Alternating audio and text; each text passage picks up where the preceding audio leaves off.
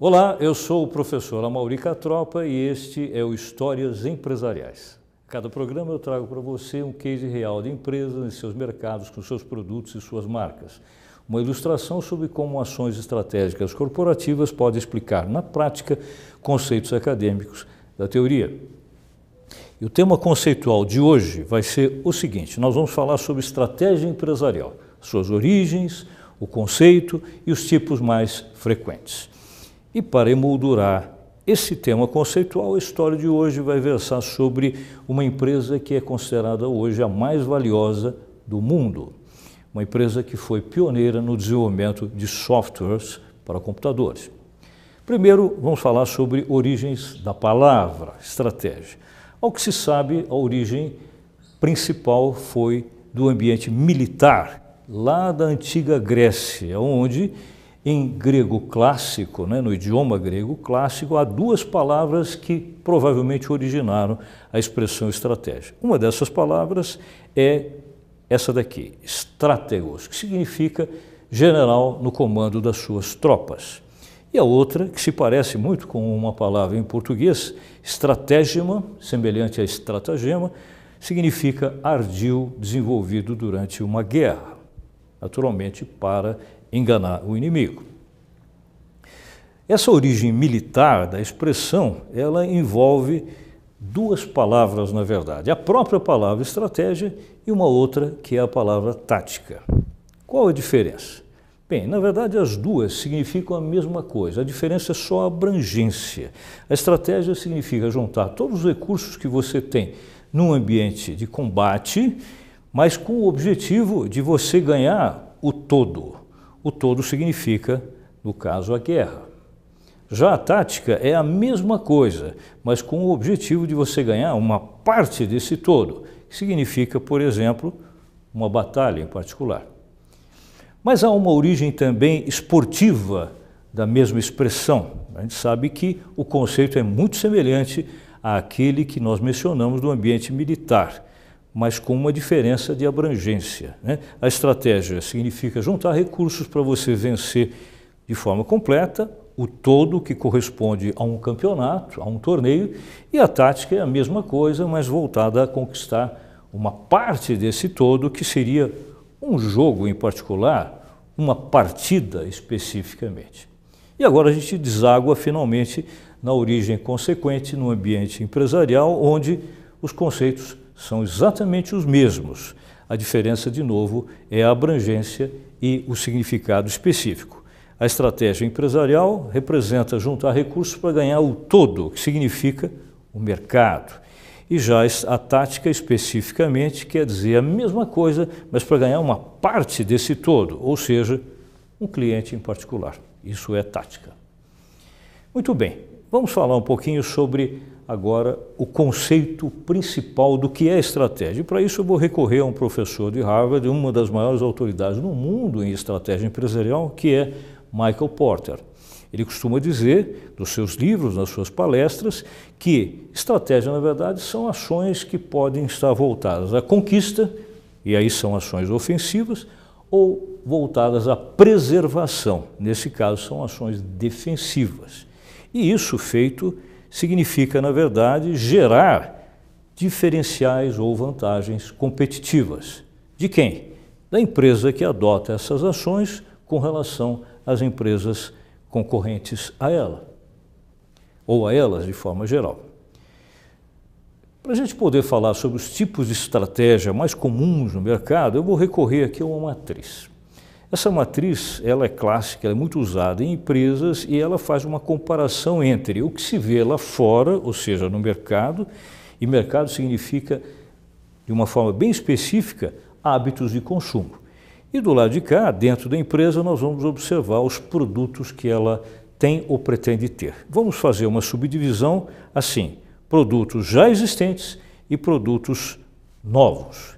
E lá no mercado, ou seja, o conjunto de clientes que tem hábitos de consumo semelhantes, nós vamos também dividir isso em duas partes: hábitos de consumo que já existem e hábitos de consumo novos. E agora nós vamos fazer combinações dois a dois desses quatro elementos com o fundo verde que a gente vê aqui. O objetivo principal disso é mostrar a vocês que em cada uma dessas combinações nós vamos ter uma determinada situação que nos indica um tipo particular de estratégia que é melhor adotar naquela situação.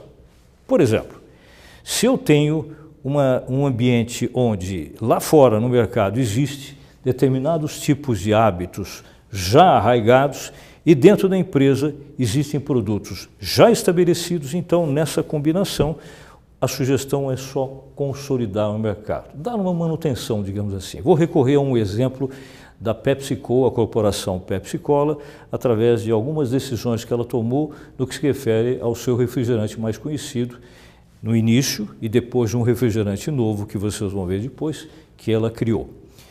Consolidar o mercado para ela significou, ao longo de mais de um século, dar uma certa manutenção no produto clássico, a Pepsi convencional, que foi desenvolvida e lançada no mercado em 1899. Ao longo desses tempos todos, praticamente não se fez grandes mudanças, quer dizer, a estratégia recomendada para um produto estável como esse é consolidar só esse mercado, esse hábito de consumo. Já a combinação de produtos que existem efetivamente, porém hábitos de consumo lá no mercado que são novos, aí a sugestão em termos de estratégia é um pouco diferente. A ideia aqui seria desenvolver esses hábitos, desenvolver esse mercado. De novo, aqui a Pepsi teve uma experiência interessante em 1984, que foi a seguinte: ela havia lançado no mercado um refrigerante voltado a pessoas que têm preocupação com dieta, a Pepsi Diet.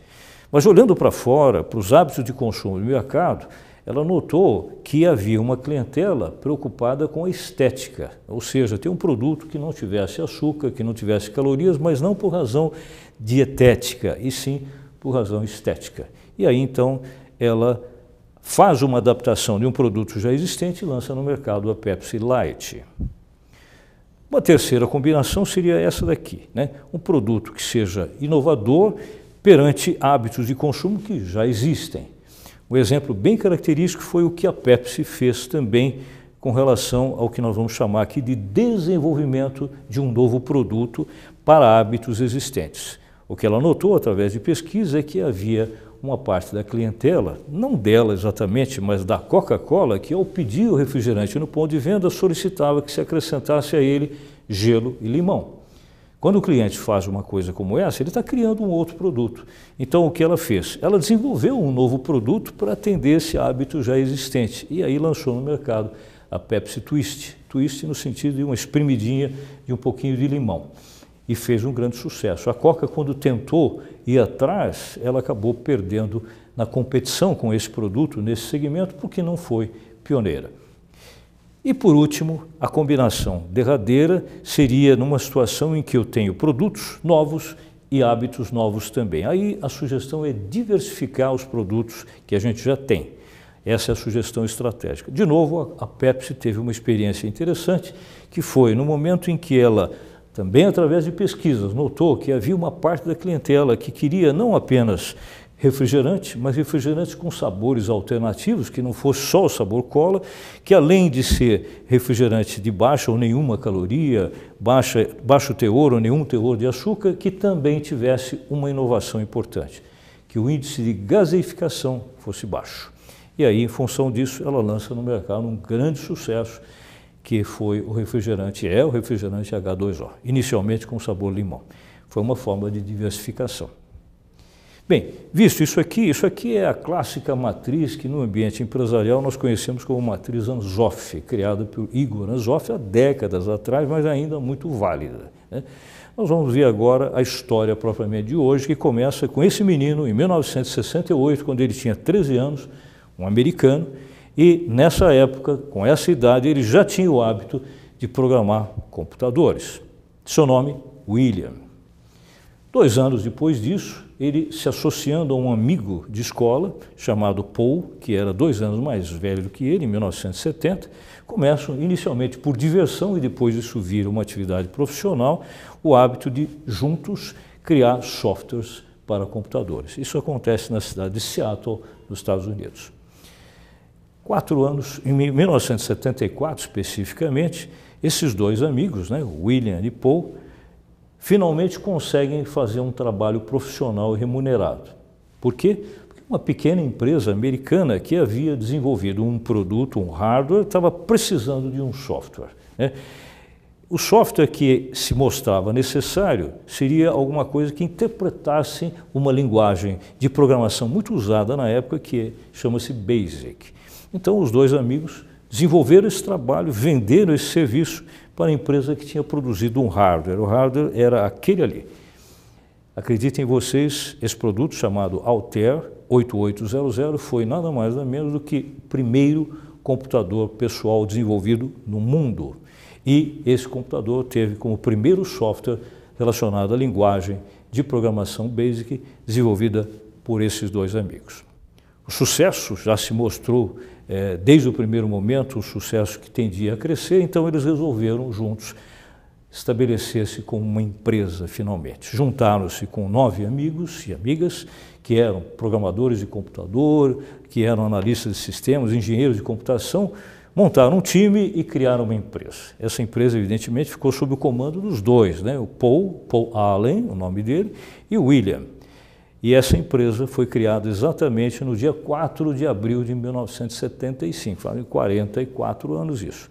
Essa empresa voltada a dois tipos de atividade. Em primeiro lugar, desenvolvimento de softwares e segundo, especificamente o mercado de computadores pessoais, os chamados microcomputadores. Aí, evidentemente, criaram um logo e um nome relacionado a esse tipo de atividade. Esse moço, especificamente o William, é quem mais atuava, mais até do que o sócio Paul Allen, e o William era conhecido pelo apelido de Bill, Bill Gates. E aí a história começa com uma organização que se torna um ícone no ambiente de te tecnologia da informação, no mundo de forma geral, até hoje. Pouco tempo depois, a maior empresa do ramo na época, que era a IBM, uma das maiores empresas do mundo em todo o setor de atividade, percebe o trabalho desses dois nessa empresa e os contrata para fazer algo muito importante. Ou seja, a IBM estava precisando de um sistema operacional novo para os computadores de grande porte. Encomenda em 1980 para esses dois moços na empresa Microsoft. A ideia que Bill Gates exatamente teve foi interessante. Ao invés de começar do zero, o que representaria uma demora muito grande, um custo alto de programação e análise de um novo sistema operacional, eles resolveram fazer, ou ele resolveu fazer, algo mais simples. Ele foi ao mercado, procurou uma pequena empresa que já tinha um sistema operacional pronto, comprou esse sistema, fez adaptações junto com a sua equipe e o revendeu para a IBM. Veja as diferenças de valor. Né? O sistema que eles compraram custou para a Microsoft 50 mil dólares e eles revenderam, depois das adaptações, para a IBM por 8 milhões de dólares. Nada mal. Em termos financeiros, a empresa já começava a se mostrar como uma empresa de futuro, não só tecnológico, mas também de gestão de negócios. Nós vamos ver agora que, aliás, esse produto, uma coisa importante para citar para vocês, para quem conhece um pouquinho de tecnologia da informação, esse produto adaptado e criado pela Microsoft para a IBM se tornou extremamente conhecido no mundo, no ambiente de TI, com o nome MS-DOS, até hoje muito lembrado. Um problema que aconteceu de relacionamento entre a Microsoft e a Apple, criada e, na época, gerenciada por ninguém menos do que eh, Steve Jobs. Steve Jobs fez uma acusação contra Bill Gates, isso acabou gerando um desentendimento entre eles e entre as empresas em 1985, quando ele dizia o seguinte: na época, a Apple havia desenvolvido um computador de enorme sucesso, que foi o Macintosh, que tinha uma interface gráfica extremamente revolucionária e muito comunicativa, muito interativa. A acusação de Jobs é de que o seu até então amigo Bill Gates havia copiado a ideia, levado para dentro da Microsoft e transformado essa ideia num sistema operacional que se tornou nada mais nada menos do que o mais vendido no mundo. Nós estamos falando do Windows. Acusações à parte, o que nos importa agora é voltar um pouquinho ao dia a dia da Microsoft e ver que a partir desse momento começa uma sucessão imensa de lançamentos extremamente favoráveis de novos produtos. Por exemplo, em 1987, a empresa cria um editor de planilhas chamado Excel, que até hoje é o editor mais usado para esse fim no mundo, e encaixou esse produto num pacote que eles pretendiam vender e fizeram realmente isso daí para frente, conjugado com outros produtos que iriam ser desenvolvidos. Esse pacote chama-se Office. Né? Dois anos depois, em 1989, a Microsoft encaixa nesse pacote um produto novo que foi um editor e processador de texto chamado Word, que é também nesse segmento de negócio nada mais nada menos do que o editor de texto mais vendido e mais usado no mundo, também dentro do pacote Office. Só mais um exemplo para ilustrar, no ano seguinte, 1990, dentro do pacote Office, mais uma vez, a Microsoft coloca um produto criado por ela, que foi um apresentador e editor de slides, chamado PowerPoint. Não há reuniões de negócios que se faça pelo mundo afora em que em apresentações nessas reuniões não se use PowerPoint. E, finalmente, eu quero citar para vocês um produto que a empresa criou e que, embora tenha sido um enorme sucesso no começo, gerou uma polêmica imensa. Ela desenvolveu e implementou no mercado um navegador web gráfico chamado Internet Explorer. Até aí tudo bem, mas o objetivo da empresa era desbancar um outro navegador que já existia da concorrência, conhecido pelo nome de Netscape. O problema é que a estratégia usada para conseguir que isso aqui crescesse no mercado foi uma estratégia muito criticada. Por quê? O que eles passaram a fazer foi o seguinte: ao vender sistemas operacionais Windows, encaixavam dentro desses sistemas, como obrigatoriedade, o navegador Internet Explorer. Na medida em que o Windows cresceu no mundo, o Internet Explorer cresceu também. E esse produto chegou a ter 95% do mercado mundial de navegadores. Mas, com o passar do tempo, a empresa foi perdendo espaço e hoje a situação é muito diferente. Vou mostrar para vocês os três principais navegadores, embora, embora existam outros. Né? Os principais são o produto da Google, chamado Google Chrome, que tem nada mais nada menos que 65% de mercado, o próprio Internet Explorer e o seu sucessor, que hoje chama-se Microsoft Edge, que tem menos de 15%, para quem teve 95%, uma perda imensa de mercado. E, finalmente, o Mozilla Firefox, que tem menos de 10%. Existem outros, mas com participação mais discreta no mercado. A partir desse momento, mais exatamente um pouco à frente, em 1998, Bill Gates decide se afastar da função de presidente executivo e permanecer só como presidente do conselho de administração.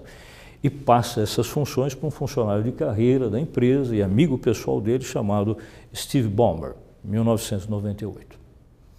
Coincidência ou não, a partir daí começaram a surgir situações que não necessariamente foram positivas para a Microsoft ao longo dos tempos que iriam surgir a partir da, da posse, de, de, especificamente da posse de Steve Ballmer. Em 2001, a empresa, exatamente em novembro de 2001, a empresa lança um hardware que não era exatamente o mercado em que ela mais atuava, mas um hardware num ambiente de videogames, um console chamado Xbox. Fez sucesso mas não chegou a ser líder de mercado. Tanto é verdade que, na situação atual, a Sony domina esse mercado com o seu PlayStation com mais de 62% de mercado. O Xbox, apesar de ter dado um bom resultado, tem pouco mais de um terço do mercado, 35,3%. Em terceiro lugar, com uma participação muito pequena, porém com uma marca muito conhecida, a Nintendo, que tem pouco mais de 2% de mercado. Marcas clássicas, tradicionais, icônicas acabaram desaparecendo, principalmente o Atari e a Sega, né? que são produtos que não existem mais no mercado. Uma outra tentativa que a empresa fez de se aventurar em novidades ocorreu em 2006, quando ela lançou um reprodutor musical e de vídeo chamado Zune. Esse produto tinha como finalidade concorrer com o iPod da Apple, mas foi um enorme fracasso não deu certo, até porque os produtos da linha Apple relacionadas a todos aqueles que nós conhecemos com o prefixo i sempre tiveram uma situação de grande domínio de mercado. E aqui não foi diferente.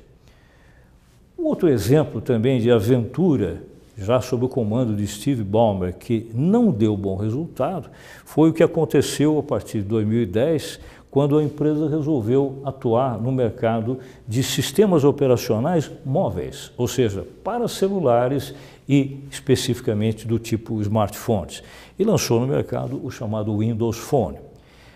Esse, na verdade, talvez tenha sido o maior fracasso de todos.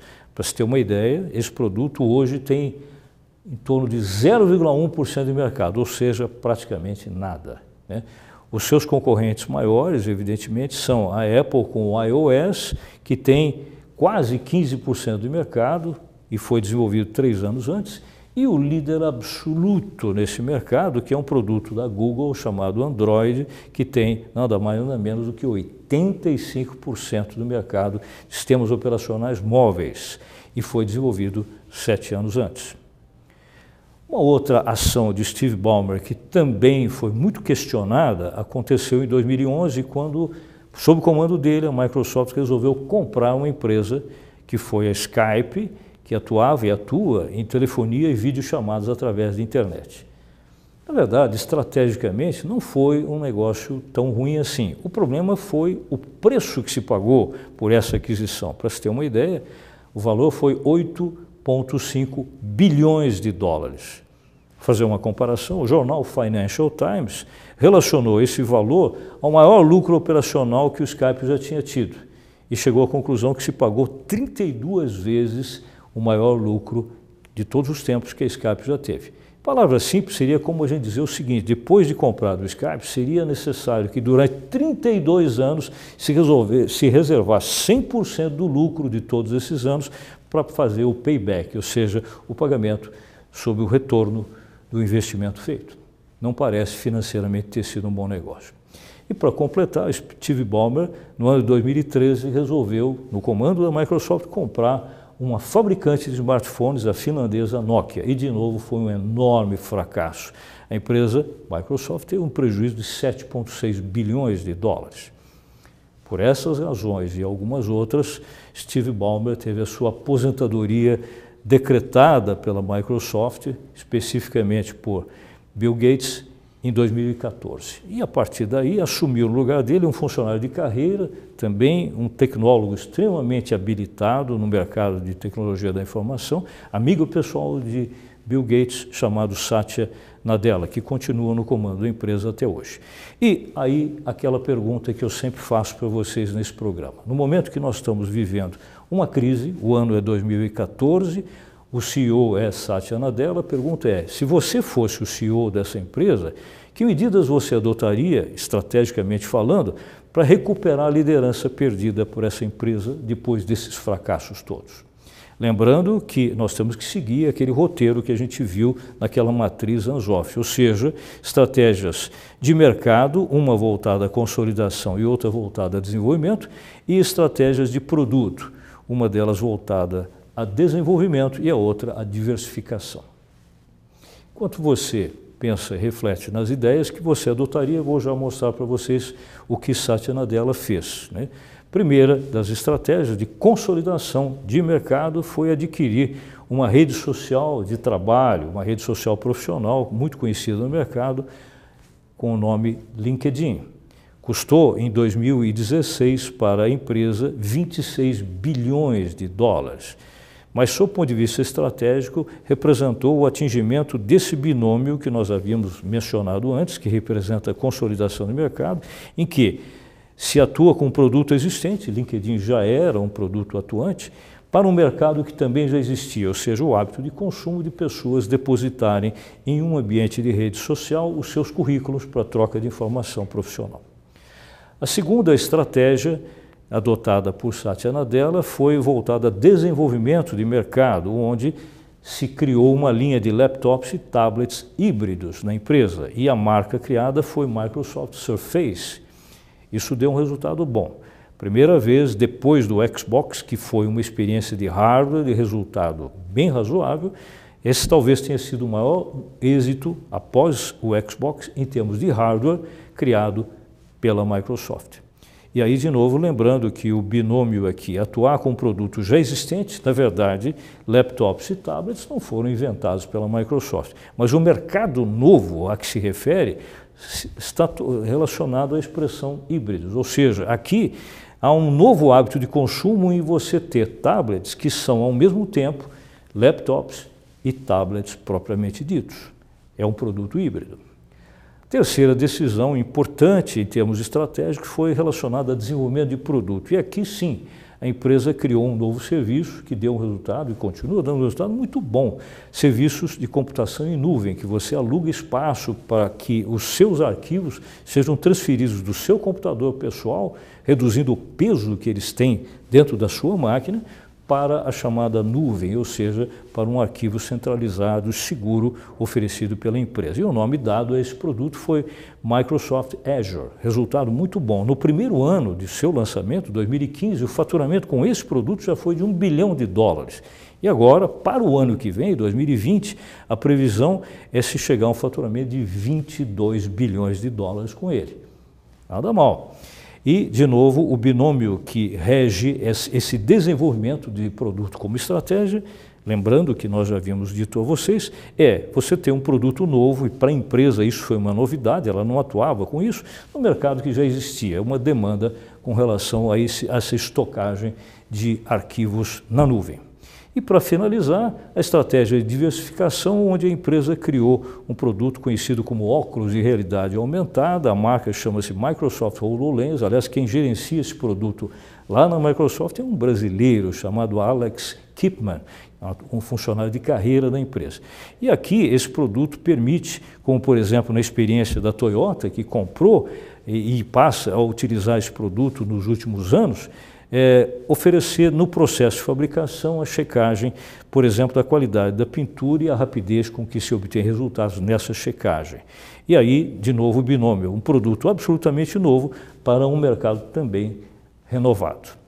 Finalizando, nós podemos dizer que com isso, no ano passado, ao fim do ano passado, a empresa Microsoft, com essas ações, passou a ser de novo a empresa mais valiosa do mundo, 851 bilhões de dólares, deixando para trás a Apple com 815, a Amazon com 801, em quarto lugar a Google com 776, em quinto lugar Facebook com 462, todas elas de tecnologia da informação. Ou seja, a empresa que cresceu, se desenvolveu, depois caiu, novamente se ergueu e voltou a ser a número um. Microsoft, devido a duas boas ideias. Primeiro, aplicar todos os tipos de estratégia empresarial possíveis. E segundo, se basear muito no talento e na gestão durante os primeiros anos de ninguém menos do que Bill Gates.